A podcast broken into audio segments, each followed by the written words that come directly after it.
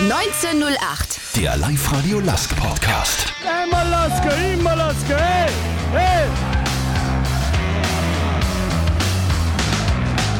Mit Wolfgang Müller. Servus, grüß euch, hallo, herzlich willkommen zum Live-Radio Lask Podcast 1908. Diese Folge präsentiert euch Zipfer, urtypischer Partner des Lask. Heute darf ich wieder Freunde aus der Kurve bei mir begrüßen. Andreas Bruderhofer, Obmann des Lask Fanclub Salzkammergut. Danke fürs Kommen. Sehr gerne. Servus, Wolfgang. Jürgen Wolsetschläger von Kommando Kremstal, auch dir ein herzliches Dank für deine Zeit. Danke, grüß euch. Und danke fürs Reinkommen im Urlaub. Georg Duschelbauer von Live Radio. Immer gern. Gute Besserung an dieser Stelle unserem Christian Zentl, der quarantänebedingt diesmal nicht dabei sein kann.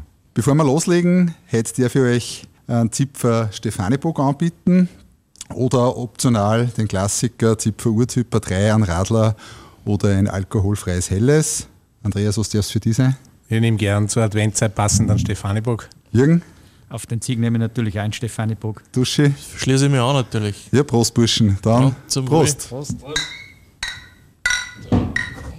Gestern knapper Derby-Sieg gegen Riad, 1 zu 0. Zum Glück haben sie den Öfer am Schluss verschossen. Ich habe ein paar graue Haare gekriegt. Äh, Wie geht's euch am Tag danach? Äh, Leckerbissen war es keiner. Aber ich sage einmal, es war endlich einmal eine Partie, wo der Lask auch einmal ein bisschen einen Klick gehabt hat und einmal einen so genannten, sage ich mal, schmutzigen Sieg, dreckigen Sieg einfach einmal eingefallen hat. Drei Punkte, alles andere ist in unserer Situation, sage ich derzeit, nebensächlich. Wichtig sind Punkte und die drei waren gestern da. Deswegen kann man, glaube ich, zufrieden sein. Ich schließe mich natürlich da genauso an. Ich bin richtig froh, dass wir mal super Scheiße gespielt haben, aber wir trotzdem eins nicht gewonnen haben. Und dass auch die mal einen Elfer verschießen, der was eins zu ganzen kann. Also, ich habe mich richtig gefreut dann nach dem Schlusspfiff, nachdem das das eh schon 100 Minuten fast dauert hat. Ja, dem kann ich nur voll zustimmen. Die Erlösung und der Schlusspfiff waren richtig gut. Es war eh schon saugknapp, dass wir das noch über die Zeit bringen. Und die drei Punkte, wurscht wie es zusammengekommen sind, die sind am Konto und das ist das Wichtigste.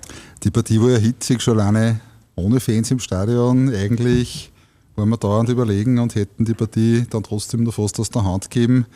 Sinnlos die Gelb-Rote vom BC irgendwo gefühlt 50 Meter vom eigenen Tor oder nur weiter entfernt. Liegen da bei uns die Nerven in der Mannschaft schon so blank. Der Trainer hat sich bei der gestrigen PK anklingen lassen, mangelnde Cleverness und irgendwas hat es mit dem Hirnkastel zu tun. Ja, klar ist in der Situation, wo du jetzt bist, wo du äh, eigentlich nur schaust, dass du irgendwie unter die Top 6 kommst, wo du äh, gewinnen musst, ist natürlich das Feuer brennt ein bisschen mehr bei, bei manchen sozusagen.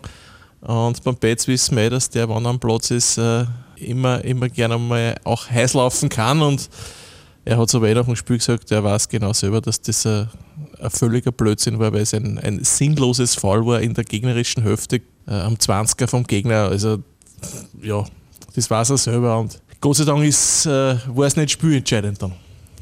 Ich habe schon relativ bald in der Partie, so nach der dritten, vierten Gelben, wo habe ich schon in unserer WhatsApp-Gruppe geschrieben, dass auch wir die Partie nicht so oft fertig spielen. Und genauso ist es gekommen. Es waren die Emotionen drinnen, das, was man sich erwartet.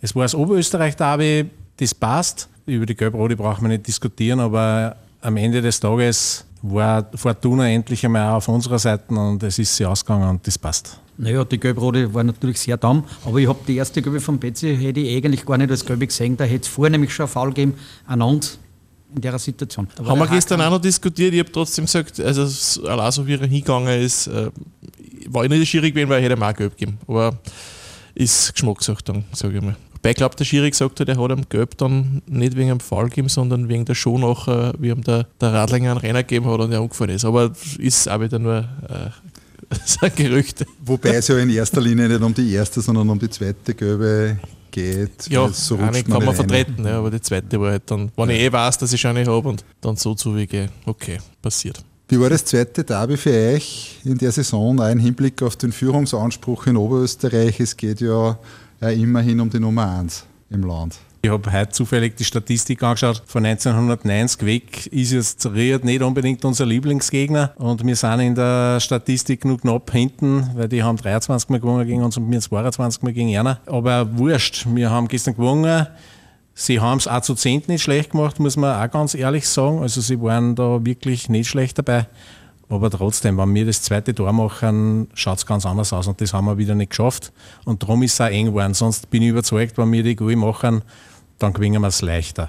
Für mich ist der Lask sowieso immer die Nummer 1 in Oberösterreich. Ich nehme Ritter gar nicht so wahr, die habe ich von, von früher her nicht so wahrgenommen und, jetzt nehme ich es auch nicht so ernst. Aber die wollen halt, man hat es auch bei anderen Funktionären gemerkt gestern, die wollen die Partie immer gewinnen. Für denen ist das das Spiel des Jahres, Lask gerade. Für mich ist das wie gegen der Admira. ich sage, ich gewinne lieber gegen Rapid. ja, das muss ich auch sagen. Also mir ist ein Sieg gegen Rapid auch wichtiger als wie wenn wir gegen Rick gewinnen. Nein, im Moment ist es eigentlich, es ist ja wurscht, gegen wen du spielst. Du musst einfach punkten. Du musst schauen, mhm. dass du halbwegs noch zubekommst und vielleicht geht es sich noch aus. Ich meine, schwach genug wird es eh. Es ist ja dann im Winter ein bisschen Zeit. Im Frühjahr gibt es ja dann noch vier Spiele. Und, mhm. naja. Nur kurz zum Oberösterreich-Derby-Thema. Jürgen, du bist ja quasi ein wandelndes Lexikon in Sachen Derbys gegen die SV Ried. Was waren da deine bisher unvergesslichen Momente? Naja, unvergessliche Momente gibt es da einige. Ganz in Erinnerung ist mir nur das Cup äh, äh, Viertelfinale war es schon. 2002, wir haben im 2001 sind wir angestiegen und 2002 haben wir als Zweitligist in Rückgespielt. sind wir relativ bald in Rückstand geraten. Dann hat äh, zweite Halbzeit der Stampf in Ausgleich erzielt durch einen Elfmeter und es war dann so um der 86., 87. Minuten. Da habe ich mir gedacht, habe ich zu meinen Kollegen gesagt, habe ich gesagt, jetzt hole ich mir nur ein Bier, jetzt geht es Endverlängerung. Dann kam ich mit den zwei Bier auf, wir schießen es 2 und das Bier ist 1 zu 1 über den Zaun geflogen. der Stampf hat dann, nur, hat dann nur die Gelbe gekriegt, weil er zu lange gejubelt hat und das ausgezögert. Damals war es nicht so, da ist nicht so lange nachgespielt worden, das Spiel war aus und wir haben gewonnen. Und ich habe zwei halbe Bier verschickt. Großartig. Für mich hat sich einfach einbrennt wirklich in mein Hirn der Sorg, den sie uns damals präsentiert haben, wie wir im Auswärtssektor gestanden sind und wie wir dann angestiegen sind in der Saison. Und das hat sich einbrennt und darum ist Ried auch für mich eines von den letzten, was es gibt in Österreich, weil das hat sich einfach in mein Gedächtnis einbrennt. Die haben uns da den Sorg damals präsentiert und dann sind wir angestiegen. War ich bitter genug. Die Tränen sind geflossen im Auswärtssektor bei den Lask-Fans. Und ja, das war ganz bitter und das hat sich bei mir einbrennt einfach. Also, dass man so geschmäht wird. Genau, das, das war so eine Demütigung von den Rädern uns gegenüber und das seit dem Augenblick. Kommen wir es gleich noch rapid. Also ich kann mich an ein Derby noch besonders erinnern, da, das war in Ried. Ich weiß aber jetzt ehrlich gesagt nicht mehr, irgendwer hat klar gewonnen. War es Ried oder war es der Lask? Ich glaube, dass der Lask klar gewonnen hat. Das war geil Frieger-Zeiten damals. Ah, das war 4-1. 4-1 war das, genau. genau. 4-1, genau. Und ich habe da meine Trommel mitgehabt im Sektor und da hat es nachher immer, das war im alten Stadion, da war ich nur so, so Dämmershoppen mehr oder weniger. Und da hat er Musik gespielt und so, und da hat er Blasmusik gespielt und ich habe mir einfach zur Blasmusik zugestellt. Ein paar Bier haben wir auch schon gehabt und habe da mit der Trommel dann mitgespielt. Und dann ist der Kapellmeister hergekommen und hat mir drei Biermackel gegeben fürs Mitspielen. Und das hat mich eigentlich, das hat mich eigentlich recht gefreut. Also das ist meine prägendste Erinnerung. Jan Mitglied in Rührs bei der Musikkapelle. Großartig, großartig. Ich habe gedacht, die verstauben uns alle, weil 4-1 und eh alle deprimiert, aber Nein, waren eigentlich recht nett dann. Was nehmen wir aus der heurigen zweiten Rittspartie mit für die restliche Saison, für die restlichen Spiele im Grunddurchgang? Das ist eine gute Frage. Zum Kämpfen wird es gegen alle, egal ob wir jetzt auf die nächste Partie gegen die Austria schauen. Das hat man auch gestern beim Wiener Derby gesehen, dass, die, dass das kein einfacher Gegner wird. Und auch dann, wir haben immer in Salzburg vor der Brust, WRC, vier Mannschaften vor der oberen Hälfte, also das wird kein Zuckerschlecken, da werden wir sicher noch gescheit beißen müssen. Ich bezweifle, dass wir da im oberen Playoff sind, aber dann haben wir halt einmal andere Gegner, wenn wir im unteren Playoff spielen. Wer weiß, wer die sind, dann gibt er vielleicht attraktive Gegner. wer weiß. Nein, ich sage mal, äh, was mir hängen geblieben ist, dass du halt genau so kämpfen musst und so auftreten musst, mit schön spielen wirst, äh, nicht viel gewinnen. Das ist einmal so. Wenn sie die Jungs weiter so reinhauen und man hat gestern auch, glaube ich, gemerkt, es dürfte körperlich gehen, weil wir früher über das Thema gehabt, dass die zweite Halbzeit dann abfallen. Gestern war mir das ehrlich gesagt nicht so aufgefallen. Kämpf bis zum Schluss und wenn du kämpfst, wirst du irgendwann belohnt und gestern war es halt einmal so. Ne? Wie wir beim letzten Fanvierer-Schnaps beieinander gesessen sind, da haben wir über einen schlechten Start in die Meisterschaft geredet und das Rückspiel gegen St. Johnston in der Conference League Quali haben wir vor der Brust gehabt.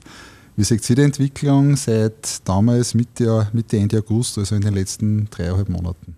Ja, wenn ich anfangen soll, dann äh, sieht man schon, dass wir uns wieder mehr ins Pressingspiel gewandelt haben. Also wir versuchen einfach wieder durch den neuen Trainer, dass wir früh anpressen. Das hast du auch gestern eindeutig gesehen, ganz am Anfang, wie es da Viere marschiert sind und wie es da das Gegenpressing gespielt haben. Was uns schon ein paar Mal auch zum Verhängnis geworden ist, weil wir dann einfach in Konter rennen und hinten einfach nicht so allfest sind. Kämpferisch haben sie sich schon gesteigert, meiner Meinung nach, zumindest der Großteil der Mannschaft. Aber die Chancenauswertung lässt trotzdem noch zu wünschen übrig, obwohl es international besser funktioniert. Ähm, naja, was wir jetzt anders spielen, ist vor allem ein anderes System als wie damals. Ne? Das, was mir aber auch nicht so schlecht gefällt, weil dadurch der Sascha Horvath äh, viel mehr zur Göttung kommt, der für mich ein ganz wichtiger Spieler ist in dem System und auch für den Lask. Also äh, ein super Transfer, der, der wirklich ein super Kicker ist und Spiele entscheiden kann ansonsten, Andi hat es gesagt, mit der Chancenauswertung, das ist jetzt so die, die Geschichte. Äh, Stürmer sind quasi auch nicht viel da, wenn man es gestern wieder gesehen hat, hat der Balic wieder Mittelstürmer spielen müssen und wir haben keinen einzigen Stürmer auf der Bank gehabt. Also mhm. das ist halt dann äh, alles andere als, als super. Zu der Entwicklung auch unter Andreas Wieland möchte ich sagen, bei den Pressekonferenzen nach dem Spiel gibt es halt nichts zum Schönreden. Der sagt, wie es ist und der sieht es so und das ist auch sicher positiv zum Sehen. War, war gestern witzig, weil wir haben nach der PK, äh, die war fertig und irgendwie sind wir dann da, haben die halt gewonnen oder verloren, so wie es gesehen Aber irgendwie haben sie gesagt, ja, da, das war nicht gut und das und das müssen wir besser machen. Also passt eh, wenn man kritisch ist, aber irgendwie war es gestern so trotzdem ein bisschen die Stimmung, wie wenn wir gar nicht gewonnen hätten, aber okay. Mhm. Damals im August haben wir über einen Zwist zwischen Dahlhammer und Holland geredet die große Verletztenlisten, die Kaderzusammensetzung und natürlich auch über die Sperre von Jürgen Werner als sportliches Mastermind haben wir auch geredet, das war ein Thema. Nehmen wir uns gemeinsam diesen Punkten aus Fansicht, was da in der letzten Zeit passiert ist. Wie geht es euch mit äh, dem aktuellen Trainerteam, speziell natürlich auch mit dem Coach Andreas Wieland? Ich finde, dass er natürlich äh, eine schwere Aufgabe gehabt hat, äh, dass du wieder halbwegs auf Kurs kommst. Ähm, Teilweise war es sehr in Ordnung, teilweise war es natürlich nicht zufriedenstellend, aber er hat zumindest eine klare Linie eingebracht, äh, was er will, sein System, äh, wie gespielt wird, spricht alles klar an. Ich finde auf jeden Fall, dass er, dass er ein ganz guter Trainer ist. Äh, von heute auf morgen geht einmal nichts, das weiß man eh. Und das, das Wunderdinge braucht man sich nicht erwarten, aber zumindest die Mannschaft kämpft. Man hat das Gefühl, es ist Einheit am Platz, also da gibt es keine äh, irgendwelche Spompanalen, die man ja sonst öfter äh, erlebt. Von dem her, ja, ich finde, dass es okay ist. Es, wir hätten natürlich mehr Punkte holen können. Mhm. Jürgen? Ich glaube auch, dass wir mehr Punkte in der Meisterschaft holen hätten können. Aber man sieht da international zum Beispiel, bringen wir es trotzdem hin. Es sind ja auch nicht irgendwelche Gegner. Wir sind auch nicht die große Nummer zurzeit.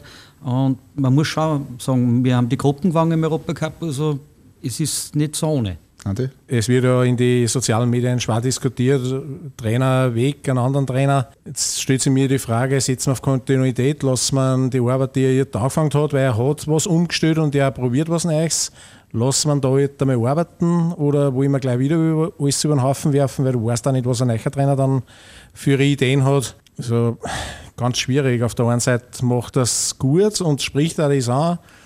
Aber der Erfolg in der Meisterschaft ist halt trotzdem nicht da. Das kann man ja mit natürlich zu Lasten legen. Und ja, da gibt es halt dann, glaube ich, für einen Verein einfach auch für die Entscheidungsträger die richtige Entscheidung zum Treffen. Fix ist auf alle Fälle, dass der Andreas Wieland noch gegen HEK Helsinki und die Wiener Austria Cheftrainer ist. Was sagt ihr? Wie geht es in dieser Position weiter? Mit ihm oder kommt ein neuer Cheftrainer? Ja, ist eine gute Frage. Der Andi hat es ja gerade gesagt, die Frage ist Kontinuität, weil du hast im Frühjahr vier Spiele in denen es wahrscheinlich noch um sehr, sehr viel geht, sprich um die Qualifikation für die Top 6. Und da was Neues anfangen äh, mit einem neuen Trainer, der quasi nur ein paar Testspiele zur Verfügung hat, ist natürlich mit einem gewissen Risiko verbunden. Äh, so weißt, was du hast und an der seine Linie weiterfährt und äh, nichts Neues anfängt und du weißt ungefähr, in welche Richtung das es gehen könnte man weiß nicht, es kann alles gut gehen, es kann alles schlecht gehen. Es ist, ist schwer zu sagen im Vorhinein, finde ich. Ja, bin ich genauso genau bei dir. Vom Gefühl her hätte ich jetzt gesagt, bis dass die, der Grunddurchgang gespielt ist, da haben auf jeden Fall einmal die Zeit geben. Und dann, ja, wenn wir es nicht schaffen und du siehst einfach auch nicht, dass irgendwie noch was weitergeht über den Winter, mit womöglich Ab- und Zugänge, dann musst du wahrscheinlich eh reagieren. Aber ich darf damit einfach die Zeit geben dass er das noch fertig spielt, den Grunddurchgang. Also von mir aus würde ich Andreas Wieland schon Vertrauen aussprechen. Danke mal soweit. Gleich geht's weiter mit den Themen Mannschaft, Verletztenliste, Gerüchteküche und Transfers und natürlich der persönliche Jahresrückblick und Ausblick aufs kommende Jahr. Als Partner des LASK interessiert uns nicht nur, wer gewonnen hat, denn wir sind LASK, genau wie du. Urtypisch Zipfer.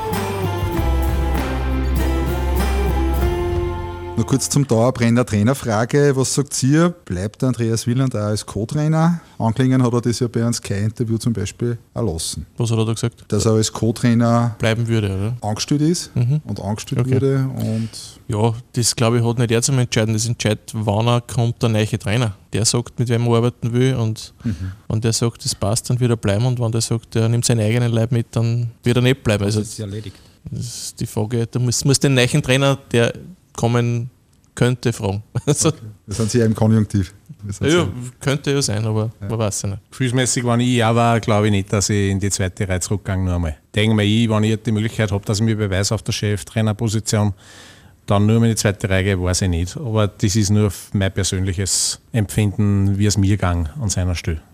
Da habe ich auch kein Gefühl dafür eigentlich. Man, in Ried haben sie ja auch einen Trainer zum Co-Trainer gesucht. Das ist, war ja immer so. Ist auch wieder so. Ist jetzt, wieder ja. so, ja. Kann schon sein, dass er dann bleibt, oder? Die Verletztenliste wird im Angriff auch nicht kleiner. Gegen Ried haben Karamoko, Ragusch, Monschein und Schmidt geführt. Gruber kommt nur langsam in Tritt. Guigi und Husse haben heuer ungewöhnliche Formschwankungen. Andi, was sagst du zum Sturmthema und auch zur verletzten Situation?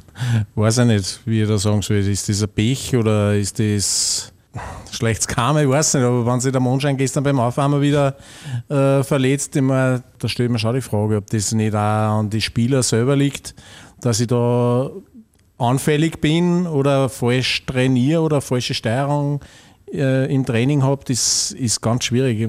Also gestern, wie es geheißen hat, der Mondschein spielt da nicht, das gibt es nicht. So viel Pech kannst du nicht haben in einer Mannschaft allein, weil wir haben ja ständig, ja, der Karamoko ist ja ständig von Verletzungen geplagt.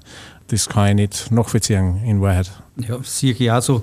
Karamoko und Monschein sind mehr verletzt, als sie überhaupt spielen. Und der Ragus, der kommt auch nicht auf Touren, der hat jetzt eine Schambeinentzündung, was ich jetzt vernommen habe. Also, Das ist die Sache, also da hängst lang dran. Ja, schade, schade. Das ist halt wirklich äh, äh, eine Seuche, kannst du sagen. Also was wir im Sturm da haben, da da hast du eigentlich drei Mittelstürmer und kaum einer kann spielen. Ne? Der Karamoko nur am ehesten, der jetzt ein paar Mal gespielt hat, auch wieder verletzt jetzt. Das ist echt zach. Ich, meine, ich bin weder Mediziner noch Physio, daher traue ich mir kein fachliches Urteil zu. Verstehen tue ich gewisse Ausfallzeiten bei Spielern aktuell nicht. Wie geht es euch da? Ich kann es auch nicht sagen, ich weiß nicht, ich bin kein Mediziner. Wenn er der Herbert Kickel war, wissen die wahrscheinlich mehr. Aber Gibt es Medikamente Ja, dagegen? der, der kennt sich da aus, der hat das nicht studiert. Nein, ich weiß nicht, keine Ahnung. Freilich kannst du als Kicker Pech haben und, und ein Ziergerl hast du halt gleich mal. Oder, oder was weiß ich, oder eine Schambeinentzündung ist, ist ja eine komplette Chance. Also jeder, der das schon mal gehabt hat, da hängst wirklich Monate dran, dass das wirklich wieder gut wird. Du darfst nämlich gar nichts tun. Das ist ein kompletter, ein kompletter Chance. Also schwierig zum sagen. Ich sage mal, es ist viel Pech dabei. Ja. Ja, schließe ich mich an. Ich weiß zwar, auf was du raus willst, weil in die sozialen Medien wird natürlich das dementsprechend kolportiert. Ob da nicht auch von Seiten unserer medizinischen Abteilung da irgendwas falsch rennt, aber da möchte ich auch überhaupt keine Stellung abgeben dazu, weil das kann ich überhaupt nicht sagen. Wie gesagt, meine Meinung ist, das kann an die Spieler selber auch liegen und Mondschein ist anfällig, so wie es ausschaut, genauso wie Karamoko und der Ragusch hat einfach eventuell ein bisschen zu bald wieder angefangen, dass er zu stark in Belastung geht und dann fangen sich halt die Schambeinentzündung ein ist einfach verdammt viel Pech. Also ich bin nicht tendenziös in dem Zusammenhang. Ich, ich klopfe nur eine Meinung ab bei dem Thema. der Monschein war ja bei der Austria auch oft verletzt, gell? das hat man eigentlich schon gewusst. Und beim Karamoko war das ja auch so. Der Das ist hat- auch so, der ist ja verle also verletzt eigentlich gekommen. Ja. Genau. Also, ich bin auch kein Mediziner und auch kein Herbert Kickel. Also kann ich, kann ich keine, Keine Empfehlung. keine Empfehlung abgeben. Jetzt fragen Sie einen Arzt oder Apotheker. Erfreut bin ich von der Entwicklung der jungen Boller Hang Nakamura. Die haben sich schon super entwickelt, finde ich. Wie geht es euch mit den Spielern, die da hinten nachgekommen? Also für mich, der Rookie of the Year ist für mich der Jan Boller, der macht das richtig gut. richtig abgeklärt oft und mit einer Ruhe und mit einem Einsatz, der weiß genau, wo er seine Füße da muss, dass er den Gegner im Ball annimmt. Also auch gestern wieder hat er ein paar Aktionen gehabt, wo du einfach siehst, der ist schon so abgeklärt und spielt aber noch nicht so lang in der Bundesliga in der, in der Startformation. Also der macht das richtig gut. Aber auch der Nakamura, der hat mir am Anfang eigentlich nicht gedacht, aber der entwickelt sich über mehr zu einem Goalgetter fast schon. Er hätte auch gestern ein Tor geschossen, wenn es nicht abseits gewesen war. Und der macht das richtig gut. Und der Hang ist ein Wirbelwind, hat zwar ein bisschen gefühlsmäßig abgebaut in die letzten Spiele. Der war schon ein bisschen stärker. Aber so von der Entwicklung her gefallen mir die richtig gut. Ja, mir gefallen auch alle drei richtig gut. Der Nakamura, wie du sagst, der entwickelt sich wirklich als guter Goalgetter. Mhm. Der steht auch richtig. Gestern, der war mhm. tatsächlich am Upside, weil ich genau auf der Höhe auch gestanden bin. Das waren zwei Meter. Also das war, ja, ja, das war deutlich. ja, das hat er selber auch schon gewusst. er hätte noch probiert zum Jubeln, aber Moller natürlich macht seine Sache super. Und eben der Hang, okay, der hat schon mal eine bessere Phase gehabt, aber ich glaube, je mehr Spielpraxis der wieder mhm. hat, desto besser wird der wieder. Das sind richtige Wirbelwind. Ja, Nakamura Hang gefällt mir gut. Äh, sicher eine Luft nach oben. Der Jan Boller ist für mich absolut die Entdeckung des Jahres. Absolut. Der ist eigentlich reingehauen worden, kannst du sagen, äh, aus äh, Mangel an Verteidigern, weil er ja so viel verletzt war, hat es so, du spielst jetzt. Und der hat eigentlich von Anfang an ich sage mal, vielleicht hat er zwei, drei Spiele braucht, dass er wegen reinkommt, aber seitdem bringt er eigentlich seine Leistung und, und ich finde das großartig, wie sich der heuer entwickelt hat. Das ist einer der ganz großen Pluspunkte heuer. Es geht ja in den Medien und in den sozialen Medien ja nicht nur um die Trainingssteuerung, die da oft diskutiert wird. Es ist also in einigen Tagen in den Medien die Rede von Veränderungen im Kader. Ein Goalgetter und ein defensiver Führungsspieler sollen kommen. Dafür sollen andere Spieler wiederum gehen. In welche Richtung können und wollen wir da spekulieren? Ja, um es in den Worten von Andi Wieland gestern bei der BK zu sagen, das ist ja logisch, dass in einer Transferzeit Leute kommen und gehen. Das ist überall so und das wird auch heuer so sein. Ja, ich denke mal, freilich wird es den einen oder anderen geben, der abgegeben werden möchte und dass man dafür den anderen halt. Und da braucht man, glaube ich, auch nicht lang überlegen, wer das sein könnte. Man braucht ja nur schauen, wer spielt, wer spielt nicht und wer sitzt teilweise gar nicht einmal auf der Bank. Also Dann lass uns teilhaben an deinen Gedanken. Naja, wer, wer waren selten dabei in letzter Zeit? Maresic zum Beispiel, den haben wir noch gehabt. Der Husin Balic war auch nicht unbedingt die große Erfüllung, ganz ehrlich, im Herbst. Also den haben wir schon besser gesehen und den haben wir, von dem muss man sich mehr erwarten, ganz ehrlich. Da muss man schauen. Ob es jetzt wen abgibst, nur weil er verletzt ist, ist natürlich, darf halt normal kein Grund sein, aber sonst, ja, wird schon den einen oder anderen geben noch. Okay. Was sagst du, Andi? Ja, da kann ich noch voll zustimmen. In der Transferzeit ist dafür da, dass man, wie es der Name schon sagt, Transfers tätigt. Wenn du einen Namen von mir hören willst, der mich nicht überzeugt hat, seit er zurück ist, ist der Felix Luckeneder, der meiner Meinung nach gar nichts zusammengebracht hat bei uns. Also das ist mir als, als Backup für einen Trauner oder einen Stadentrauner, war mir das einfach zwang. Ja, der hat aber auch nicht wirklich viel gespielt muss man auch sagen, jetzt bei den letzten Meisterschaftsspielen. Den seit, seit der Wiese wieder fit ist, ist eigentlich vorstellen, genau. kommt eigentlich nicht, nicht zu. Genau. Also meine Frage war nicht in die Richtung äh, ausgesprochen, dass man ihr eure Empfehlungen abgibt, sondern was ihr glaubt, was passieren wird jetzt in der Wintertransferzeit. Also wir müssen uns auf jeden Fall verstärken. Ich glaube, da sind wir uns einig. Wir brauchen einen Knipser unbedingt und wir brauchen hinten einen Innenverteidiger, einen gestandenen und dann schauen wir mal, was es noch so gibt am Markt. Das Problem ist halt, wenn du dann Stürmer in der Winterpause holen willst, der viel Goal schießt, den wirst du selten kriegen, weil den gibt keiner her, wenn der woanders viel Goal schießt. Ne? Mhm. Das ja. ist halt über die Wintertransfers ganz schwierig. Jürgen, was sagst du? Naja, ich schließe mich da auch die Meinungen natürlich an. Es muss unbedingt der Knipser her. Einer, der was auch woanders schon seine Tore geschossen hat. Man kann jetzt nicht irgendwann wieder erfinden. In der Offensive haben wir ein Problem, das sehen wir.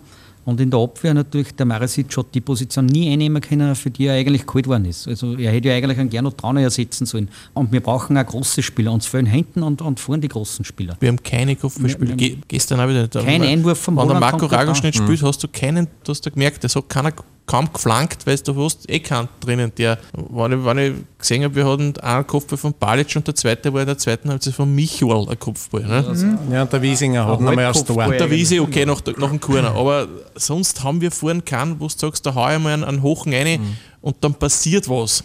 So wie es der Ram Sebner war zum Beispiel oder was. was die waren da. Da Corner, passiert, zack. aber es passiert nichts. Wenn du auch in einer Partie, wo du am Schluss mit der Brechstange spielen musst und einfach, es geht nicht mehr anders, hast du es Viere, das kommt zurück. Da ist keiner drinnen. Vor ein paar Tagen ist ein Name auftaucht, der in Augsburg aktuell nicht mehr allzu Rolle spielt. Gregoritsch. Ja, ich sage mal, man wird es ihn wahrscheinlich nicht leisten können. Okay, euch drei kann ich keine Namen außerlocken, keine Einschätzungen, dann wer gehen wir weiß, zum ja nicht, nächsten wer, weiß ja nicht, wer zum Home ist im, im Winter, das weißt du nicht. Das, Dass du im die, Markt die, Guten schaust. werden, die Guten werden nicht zum Home sein, das ist Die ja haben das ja einen Problem. Preis und Und im Wahrheit haben wir, glaube ich, den Schmidt holen wir zurück, der hat in St. Pölten einen Haufen da geschossen. Und bei uns bringt das auch nicht zusammen. Ja. Nächstes Thema, was wir damals besprochen haben im August, da hat sich auch einiges da. Jürgen Werner ist jetzt bei der Wiener Austria eingestiegen und hat dem Lask über die Medien ausrichten lassen, dass er gerne bei uns weitergemacht hätte. Finde ich schon ein bisschen schräg. Wie geht es euch damit?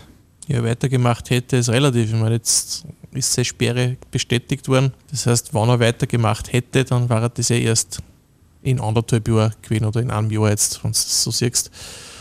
Dürfte nicht alles so eitel Wonne gewesen sein dann. Ja, das Thema Sportdirektor bzw. Führung im sportlichen Bereich, auch im Präsidium, geht ja da in den Foren und in den Medien ziemlich durch die Decken. Das ist jetzt der Radovan Vujanovic, als ich würde sagen, relativ unerfahrener, aber als hochverdiente Lask-Ikone installiert worden. Was sagt sie einerseits zur Bestellung vom Vujo und andererseits zur Entwicklung rund um das Thema unter Anführungszeichen Jürgen Werner, wo vor einem Jahr noch geredet worden ist zwischen Sigmund Gruber und Jürgen Werner, passt kein Blatt Papier. naja, der Jürgen Werner hat sicher auch seinen Teil dazu beitragen, dass das so ist, vermute mal. Sonst wäre das nicht so prekär ausgegangen alles. Ja, und beim Vujo, okay, meine, der ist installiert worden als Sportdirektor, weil man wahrscheinlich einen gesucht hat und irgend, das ist eine Variante, die was man einfach naheliegend gehabt hat, vermutlich. Ja, Thema Jürgen Werner mit, äh, wird beiderseits, weiß man nicht, und zu, zu welchen Konditionen oder mit welchen Möglichkeiten, dass er zurückkommen China hätte, in Verein womöglich, äh, ist schwierig zum Abschätzen, aber dass er natürlich dann zu der Austria geht, ist schon, ja, tut ein bisschen weh, aber gut, ist seine Entscheidung und da geht es ums Geld, muss man auch ganz offen und ehrlich sagen. Und der Wujo, ja, verdient der Lask-Spieler gewinnen, ob er die nötige Expertise hat, dass er das Amt da dann dementsprechend ausübt, werden wir in der Transferpause wahrscheinlich sehen, was sie da tut für uns, wie, wie die Connections auch sind in dem Fall. Wir haben vorher von den Jungen gesprochen, wenn wir die Performance der Spieler insgesamt beleuchten. Wer ist für euch der Lask-Spieler, der bisher die beste Performance in der heurigen, recht durchwachsenen Saison abgeliefert hat? Wer ist für euch der 1908 Urtyp der bisherigen Saison? Oder sagen wir die Top 3? Puh. Für mich Platz 1 Sascha Horvath, äh, ganz wichtiger Transfer und seit er da spielt und seit er in dem System die Position spielt, die am taugt, äh, unglaublich wichtiger Spieler, technischer Wahnsinn, bringt er extrem viel fürs Spiel, äh, ganz wichtiger Spieler. Ähm, für mich dabei noch Alex Schlager, der wieder zu seiner alten Form gefunden hat, Gott sei Dank, war er im Frühjahr weit entfernt von dem, wo er schon mal war, wie wir alle wissen. Und wenn der Goalmann einen Fehler macht, ist es meistens nicht so gut. Äh, der wieder eigentlich sehr souverän fängt und ich wisse jetzt nicht, dass er Gegentor in letzter Zeit einmal gegeben hat, das man ihm ankreiden könnte. Also das gefällt mir. Hm. Und sonst. Ja, ich sage trotzdem für mich ganz wichtiger Spieler Lukas Grgic, allein vom Typ her. Äh, Im Mittelfeld äh, ein Beißer, ein Antreiber, äh, einer, der hingeht, wo es weh tut, der Leute mit die Mannschaft mitreißen kann. Wir haben ja auch mal geredet darüber, damals, wie er in Wattens gespielt hat, war er verletzt. Und Wattens war damals eigentlich ganz gut dabei und wie der, der Lucky nicht mehr gespielt hat, sie angestiegen. Kann auch Zufall sein, aber natürlich, äh, so einen Typen hätten sie wahrscheinlich genau in, dem, in, in der Zeit braucht. Das nehme ich gleich mit. Schön grüß, Lucky. Ist mein absoluter Lieblingsspieler trotzdem beim Lask, weil er einfach ein Typ ist. Das ist ein schwarz-weißer durch und durch, der sich komplett reißt, wann er am Platz ist. Das ist einfach mein Lieblingsspieler, aber wie ich jetzt erst gesagt habe, der Rookie für mich ist der Jan Boller, der macht seine Sache richtig gut. Und dann eh der Sascha Horvath, dem natürlich jetzt auch die Systemumstellung gut entgegenkommt, der da auch richtig gut Wind macht. Das sind so für mich die Top 3 und am Schlager darf man sowieso nie vergessen, weil das ist nicht nur unser Kapitän, sondern der hält einfach so auch verdammt viel fest. Ich schließe mit den anderen beiden an. Also, Es gibt nichts mehr zum Sagen. eigentlich. Mir war nichts anderes eingefallen. Also die drei sind für die, Ja. die Top. Okay. Waren es für mich auch gewesen? Also sind es für mich auch und ich habe nur in Philipp Wiesinger mit einer extra Rolle oder mit einem extra Punkt Man merkt schon, seit er wieder spielt, es ist alles Weil ein bisschen gefestigt. hätte. weil er, Das weil er halt erst seit absolut. kurzem wieder dabei ist, Ja. aber man merkt schon, dass er der Defensive von uns eine extreme Stabilität Und der ist hinter gut einteilt. Also das hast du gestern wieder gemerkt. Äh, der redet mit der Leidenschaft an. Das hat natürlich schon sehr gefällt nach dem Abgang von Gernot, muss man schon sagen. Ja. Gleich geht's weiter mit dem letzten Teil unseres Fan-Vierer-Schnapsers, mit den persönlichen Höhepunkten und Tiefschlägen des heurigen Jahres aus Fansicht. Unser Rückblick 2021 und der Ausblick für 2022. Euer Lask-Tipp für die Bundesliga und die ganz persönlichen Lask-Wünsche der Runde ans Christkindl. 200 Kilometer zu Fuß bis zum nächsten Spital. Ohne Mobilität kein Überleben. Was für uns normal ist, ist für Menschen in den ärmsten Ländern der Welt überlebensnotwendig. Mobilität. Miva. Mobilität ist teilbar. Spenden Sie jetzt auf www.miva.at. Isa wünscht sich zum Geburtstag ein neues Handy. Darius die neueste Konsole. Jakob ein paar Sneakers. Mara ein Hochbett. Und ich weiß schon lang, dass Wünsche nicht in Erfüllung gehen. Jedes fünfte Kind in Österreich ist arm. Spenden Sie jetzt. www.kinderarmut-abschaffen.at. Volkshilfe. Mehr als Hilfe. Kurz vor Weihnachten geht es unweigerlich auch um einen Rückblick und einen Ausblick aus Fansicht. Zuerst einmal der Rückblick. Was war im abgelaufenen Kalenderjahr euer größter Tiefschlag aus Fansicht, also euer Low? Und was war aus ganz persönlicher Sicht der Last-Höhepunkt, also euer High? Fangen wir vielleicht mit den Tiefpunkten an. Meine zwei persönlichen Lows waren, wie wir tatsächlich in der Saison das erste Mal am Tabellenende gestanden sind und zum Ende der letzten Saison das Team einfach keine Pace mehr auf Straßen gekriegt hat in der Meisterschaftsrunde. Also für mich der Tiefpunkt war absolut das Ende der letzten Saison, wo man nur gelandet sind auf einem Platz, der überhaupt nicht nötig gewesen war. Also das war einfach viel mehr drin gewesen und das war einfach irrsinnig schade. Also das hat sich aber durchs ganze Frühjahr gezogen. Es war einfach unerklärlich, dass da alles so schief gegangen ist. Also das war einfach nicht gut und das hat sich leider dann halt auch weitergezogen, muss man ganz ehrlich sagen. Das muss man sagen, war der Tiefpunkt, dass du mal letzter sein kannst, okay, das passiert, das war glaube ich jeder schon einmal. Ansonsten, ja, die Derby-Niederlage in Ried hat natürlich sehr geschmerzt, muss man schon sagen. Weil das ist eine Partie, die kannst du normal nicht verlieren. Das ist, du spielst 90 Minuten auf ein Tor und bringst. Also ich sage überhaupt, mein, mein Tiefpunkt war einfach die Chancenauswertung in dem Jahr. Im Großen und Ganzen. Wenn du nur die Hälfte der Chancen verwertest, bist du ganz woanders. Ich hätte sofort gesagt, das Match gegen Ried, weil ganz ehrlich, nach den 90 Minuten habe ich nicht gewusst, wie es das gibt, dass wir jetzt ohne Punkte dastehen und verlieren. Bis auf das Tor, was ich gesehen habe von Ried, aber sonst hätte ich nicht gewusst, warum wir die Partie verlieren. Und das war so unglaublich, dass ich, ja, ich habe meine anrufen müssen, weil es nicht geklappt hat, weil dass sowas gibt, dass du so eine Partie verlierst. Das war eigentlich unglaublich und muss auch sagen, auch bei uns im Fanclub war das fast ein Skandal, weil das hat keiner glauben können, dass wir die Partie verspielen. Keiner. Jürgen? Tiefbank, die hat es heuer in der Saison viel gegeben, weil wir viele Spiele verloren haben, die was wir eigentlich gewinnen hätten können. So richtig in einer Schockstarre bin ich dann gefallen nach dem 0-1 daheim gegen Alltag, weil man denkt, das kann es nicht sein. Und da kann man unzählige Partien aufziehen. Alltag, WRC, Hartberg, Rapid, Sturm. Also das sind alles Partien, wo wir Punkte, volle Punkte holen hätten können. Und das waren für mich schon viele Tiefpunkte. Das ist immer so dahergegangen. Meisterschaft, Europacup, Meisterschaft, Europacup, Meisterschaft, Europacup. Also einmal in der Woche hast du einen Tiefpunkt gehabt. Ich habe eigentlich immer die Hoffnung gehabt, dass nach dem Europacup dass es wieder bergauf geht. Ja. Und dann hast du die nächste Watschen gekriegt in der Meisterschaft. Wir wollen es nicht glauben, aber es hat auch persönliche Highlights gegeben. Ich schätze mal bei euch.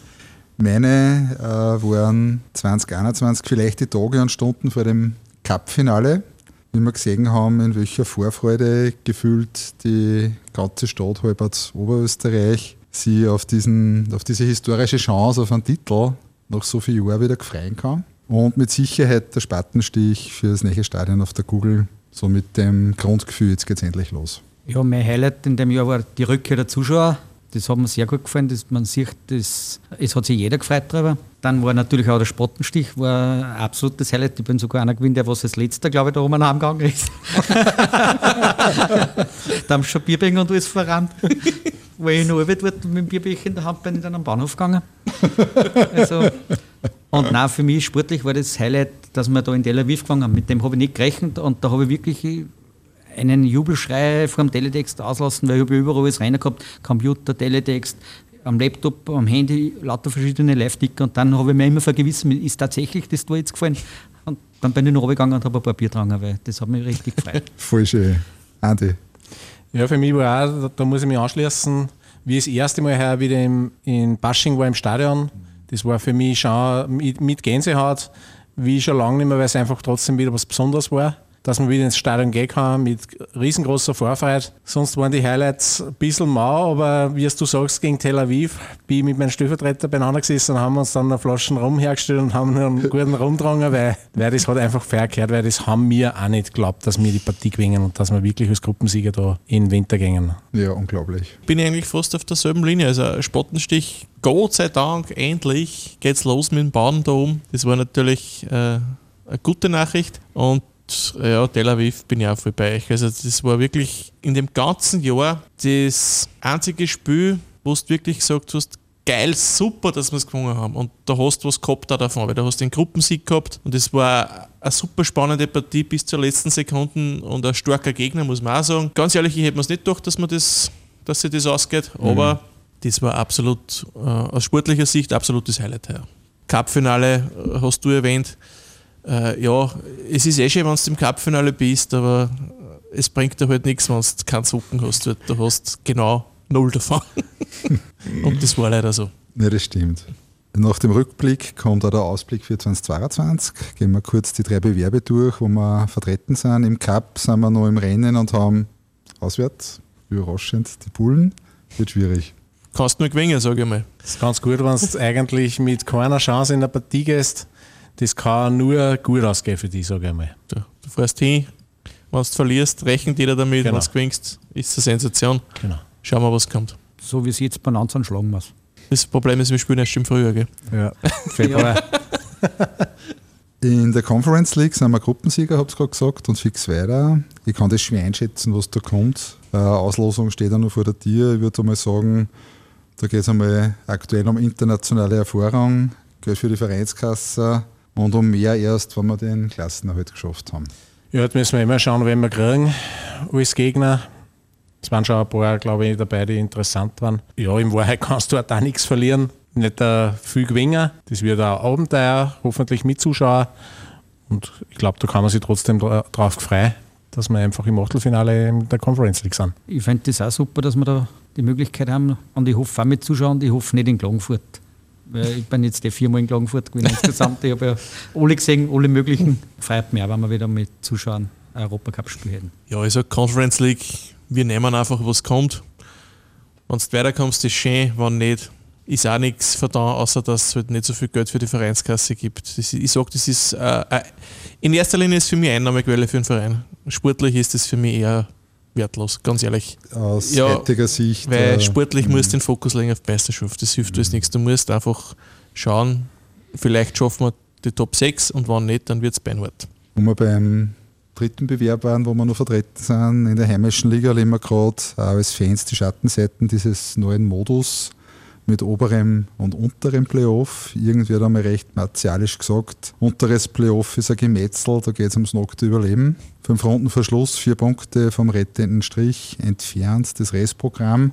Du hast das vorher schon angedeutet, Andi. Wir haben noch die Wiener Austria, dann nach der Pause im nächsten Jahr haben wir Klagenfurt daheim, Admira dann auswärts und Salzburg daheim und zum Schluss den WRC auswärts. Was glaubt ihr, geht in der Saison noch für die Schwarz-Weißen? Wenn du Austria schlagst am Sonntag, dann bist du voll dabei. Dann geht sich das, könnte sich ausgehen.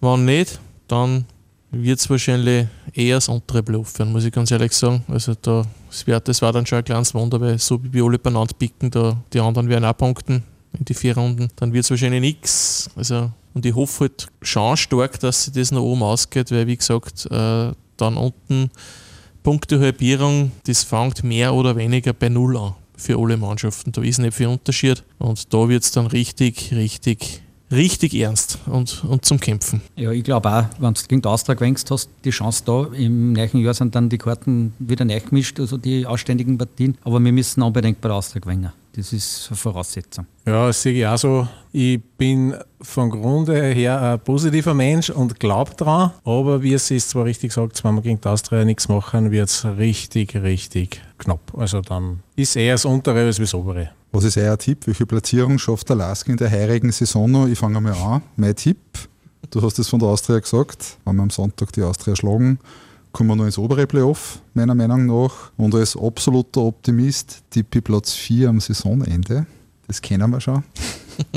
Auch unter andere Vorzeichen. Wenn wir den Sprung nicht schaffen, hoffe ich ehrlich gesagt um einen Klassenerhalt. Ja, die Frage ist, ob wir es aufschaffen. Wenn du oben dabei bist und die Punktehalbierung kommt, dann sage ich mir, ist sicher von drei bis sechs wahrscheinlich alles möglich. Zwei wird wahrscheinlich ein bisschen eng, aber drei bis sechs sicher. Und sonst musst du nur nicht Zwölfter werden. Ob du jetzt dann Siebter wirst oder Elfter, ist dann schon wurscht. Also dann heißt es einfach nicht absteigen. Gefühlsmäßig glaube ich, wenn wir es über den Strich schaffen, dann gibt es auch der Mannschaft die dementsprechende Motivation, dass, glaube ich, mehr drinnen ist. Wir haben ja auch gegen die vermeintlich stärkeren Gegner gut performt und halt teilweise knapp verloren. Ich glaube, dann konnte es ins Positive springen und dann bin ich gar nicht so weit weg vom vierten. Aber wenn wir es nicht schaffen über den Strich, dann ist es der nächste Dämpfer und dann wird es wirklich richtig beinhart. Einfach auch von der Moral von den Spielern her, glaube ich, dann wird es richtig beinhart. Also ich schalte jetzt meine Gedanken komplett weg und sage kurz und bandig Platz 5. Ja, schön. Nehmen wir mal, oder? So, Nehmen wir mal. die heutige Abschlussfrage. Was wünscht ihr euch als Lask-Fans vom heurigen Christkind? Wer vom Stefanibock? das ist eine gute Frage. Ein Sieg gegen die Austria, das ist das vorweihnachtliche Geschenk. Und dann, wenn es in der Transferzeit Veränderungen gibt, dann durchwegs positive Veränderungen für den Lask. Jürgen? Was soll man wünschen? Ein Botzenstürmer und ein super Verteidiger. Ja, ich bin auch äh, Sieg gegen die Austria und dann fürs Frühjahr, dass der Marco Ragosch wieder topfit ist und so spielt wie früher. Weil dann hätten wir eh den Stürmer, den wir brauchen. Hm. Danke und dir. Und dass beim Stadion was weitergeht. Und dass das so rund weiterrennt, wie es jetzt rennt. Danke euch fürs Kommen und die tolle Runde. Nochmal Prost mit dem Jawohl. Stefanibock. Prost. Prost. Danke, Jürgen. Ich sage auch Danke. Danke, Andi. Ich sage auch danke, es ist mir eine große Ehre jedes Mal. Danke, Duschi. Immer wieder frohe Weihnachten. Freue mich drauf, wenn wir uns bald wiedersehen. Zur nächsten Fanausgabe bei 1908, dem Live-Radio Lask Podcast, präsentiert von Zipfer. Ich wünsche euch allen eine angenehme Vorweihnachtszeit und euch dreien schon jetzt frohe Weihnachten und einen guten Rutsch in ein tolles neues Jahr. Danke. Frohe Weihnachten, danke. Ebenfalls. 1908. Der Live-Radio Lask Podcast.